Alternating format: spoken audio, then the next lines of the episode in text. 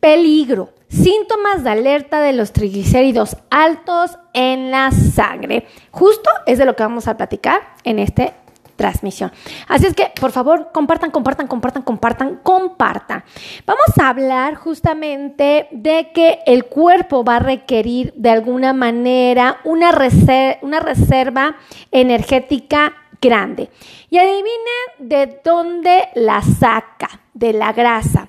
Ahora, el cuerpo es tan inteligente que tiene la grasa guardada para que si nosotros estamos en un estado de emergencia, si por ejemplo quedamos abandonados en una isla desierta o por alguna razón, este, no lo sé, estamos en una cueva y se sella y no podemos salir de ella, pues déjenme decirle que la grasita sirve justamente para permitirnos sobrevivir aún no estemos comiendo.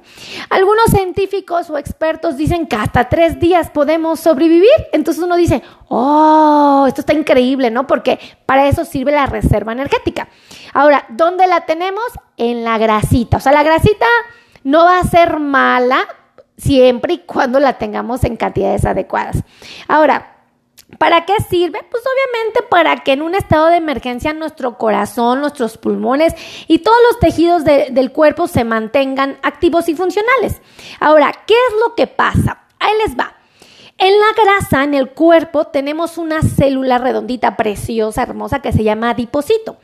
Esta célula, eh, eh, eh, cuando recibe una señal, propiamente la dopamina, la adrenalina, la noradrenalina, eh, que generalmente se libera cuando hacemos un deporte, estas sustancias llegan al adipocito y le dan la instrucción de que se fracture, de que se rompen muchos pedacitos. Esos pedacitos salen de la célula y viajan a través de la sangre y llegan justamente a la célula que está así toda, toda eh, apachurrada porque no tiene energía, porque no hemos comido, por ejemplo, en esos tres días. Entonces, la célula está toda apachurradita y entonces llega la grasa y se vuelve una fuente de energía y la célula trabaja con una maquinaria perfecta. Bueno, pues vamos a mencionar que la grasa se almacena en muchas regiones de nuestro cuerpo. Se almacena en el tejido subcutáneo, eh, tenemos eh, también lo que es la grasa parda, tenemos la grasa visceral y por supuesto la grasa intramuscular.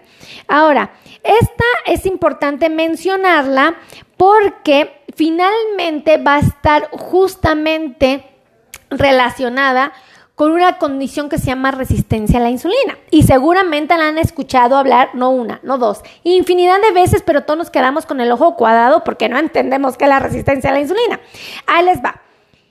Hay personas que tienen un cuerpo, pues, en, una, en un punto estable, o sea, donde la cantidad de grasa que tienen es la adecuada. Entonces, si ellos comen carbohidratos, es decir, azúcares, el cuerpo libera insulina para que la insulina los regule. Y nos exceda la, glucosa en la sangre. Pues resulta que cuando tenemos grasita en el cuerpo, cuando estamos regordetes, los carbohidratos, el azúcar que comemos, libera insulina. Pero como el tejido graso no le permite hacer correctamente su trabajo a la insulina, se libera más de la que necesitamos. Y entonces, como se libera más, ahora esa insulina construye grasa y nos pone más gorditos. Entre más grasa yo tenga en mi cuerpo, más probabilidades tengo de que la grasa se fracture y empiece a viajar en la sangre en forma de triglicérido. Ahora, vamos a mencionar que la glucosa es una fuente de energía, pero también lo son las proteínas también lo son los carbohidratos. Entonces, la glucosa, las proteínas y los carbohidratos pueden dar origen al ATP. ¿Qué es esto? La energía. Punto. No hay más. Ahora, la grasa se va a reducir en deportes como la caminata, como aquellos que van a requerir un movimiento leve. ¿Y para qué está diseñada la grasa? Como les comenté, pues cuando estamos en una isla desierta. Pero ¿qué pasa si estamos caminando y nos va a caer un mueble encima? Tenemos que correr y escapar de, la, de ese mueble porque si nos apachurra, nos fractura, inclusive hasta nos puede matar. Bueno, pues déjenme decirles que lo que va a suceder es que va a haber una liberación de energía por parte del músculo. Y es cuando podemos correr a velocidades impresionantes y escapar de este mueble que nos apachurra. Bueno, pues déjenme decirles que normalmente si el paciente practica deportes como las pesas, justamente va a estar gastando la energía que está en el músculo, ¿ok? Y no es lo más conveniente porque lo que queremos nosotros es bajar de peso de una manera saludable. Entonces en ese momento lo que tenemos que hacer es lo opuesto, darle la confianza a nuestro organismo que queremos fracturar la grasita que está en el tejido subcutáneo y no lo que está en el espacio intramuscular, ¿ok?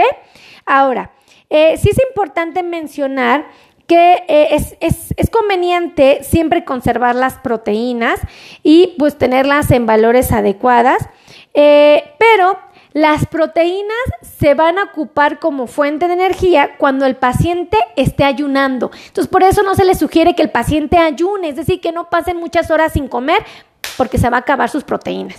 Segunda, eh, cuando tiene un sobreentrenamiento, que no es tan común, ¿verdad? Creo que muchos de nosotros no hacemos ejercicio de manera exagerada. Y obviamente cuando el paciente tiene una mala alimentación, entonces no te sorprenda que alguien que coma mal, pues se esté autoconsumiendo sus proteínas, ¿no? Entonces, no podemos comer mal. Ahora, eh, ¿qué podemos hacer para que no tengamos picos de insulina que favorezcan la presencia de grasa en el cuerpo que se va a fracturar y se va a convertir en triglicérido. Porque todos y cada uno de nosotros hemos escuchado hablar de la palabra triglicéridos y nos asustan porque ¡Ah! tengo elevados los triglicéridos. ¿Por qué están elevados? Pues porque tengo grasa en mi cuerpo. Y esa grasa, ¿qué pasó? Se fracturó. Y como se fracturó, empezó a viajar en mi sangre. Y cuando yo voy al laboratorio, me encuentran los triglicéridos altos. ¿Cuál es el problema de esta grasa? Que se pegan las tuberías se pegan las tuberías del cuerpo y obviamente puede tapar nuestras arterias. ¿Dónde están las arterias que para mi punto de vista llegan a ser muy importantes para mis pacientes con diabetes? Obviamente aquellas que están en el corazón, aquellas que están en el cerebro, aquellas que están en las piernas y entonces podemos identificar que un paciente con triglicéridos altos está en un riesgo muy elevado de que se le tapen las arterias del corazón y lo lleven a tener un infarto agudo de miocardio. Si tenemos este, esta situación, pues podemos presentar problemas como angina de pecho, a nivel cerebral, un accidente cerebrovascular, o sea, un infarto en el cerebro aterrador, y pues obviamente en las piernas, condiciones como la isquemia, ¿no? O sea, mala circulación arterial que nos puede llevar a la amputación de nuestros piecitos. Entonces, pues no queremos ponernos en riesgo. Entonces, lo que tenemos que hacer, pues es controlar los niveles de triglicéridos. Ahora, la pregunta es, ¿cómo me voy a sentir? ¿Cómo voy a sentir si tengo los triglicéridos altos? Ojo, primero, compartan, compartan, compartan, compartan, compartan, compartan, compartan esta transmisión. Segundo, escríbanme de qué parte del mundo me están viendo. Y tercero, díganme si ustedes tienen los triglicéridos altos, sí o no. ¿Vale? Eso me gustaría saber. Ahí les va. ¿Cómo vas a sentirte tú si tienes los triglicéridos altos? Primero, ¿qué creen? Que no hay síntomas. O sea, es difícil que ustedes puedan saber que los triglicéridos están altos. Ahora, hay personas, no todos, un porcentaje muy chiquitito de pacientes que se sienten sumamente cansados de manera excesiva. Obviamente, estos triglicéridos, como habíamos comentado, nos ponen en riesgo de enfermedades cardiovasculares y esto es lo que podemos descubrir. Decir, hay pacientes infarto, pues cómo no, si traías los triglicéridos al cielo, ¿no? Ay, que el paciente tiene un accidente cerebrovascular, pues cómo no, si tiene los triglicéridos hasta el cielo. Oye, que mi paciente tiene las arterias tapadas de los pies, tiene mala circulación, pues cómo no, si tuvo los triglicéridos altos muchos años. Entonces, ahí es donde nos podemos dar cuenta. Entonces, lo más prudente es que el paciente que cursa con diabetes esté monitoreando sus triglicéridos. Por eso es que ven que el doctor les manda a hacer estudios de sangre, les pide glucosa, perfil de lípidos, les pide un montón de estudios porque también quiere vigilar sus triglicéridos, ¿ok? Ahora, los triglicéridos, ¿cómo deben de estar? Chéquense sus laboratorios, deben de estar abajo de 150, ¿ok?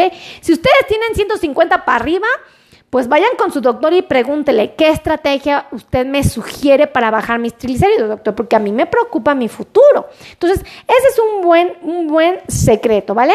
Eh, fíjense que los triglicéridos para mí sí nos deben de poner en alerta, sí es algo importante que tenemos que atender y que no podemos dejar de lado. Así es que si a ustedes les gustó este video, por favor, compartan, compartan, compartan, compartan, compartan esta transmisión. Suscríbanse a mi canal de YouTube, activen la campana de notificaciones y por favor síganme aquí en mis redes sociales. Yo soy la doctora Melissa Tejeda y créanme de verdad que me siento súper agradecida con Dios de que ustedes hayan formado parte de este video. Cuídense mucho, que Dios los bendiga y nos vemos en la siguiente transmisión. Bye, bye.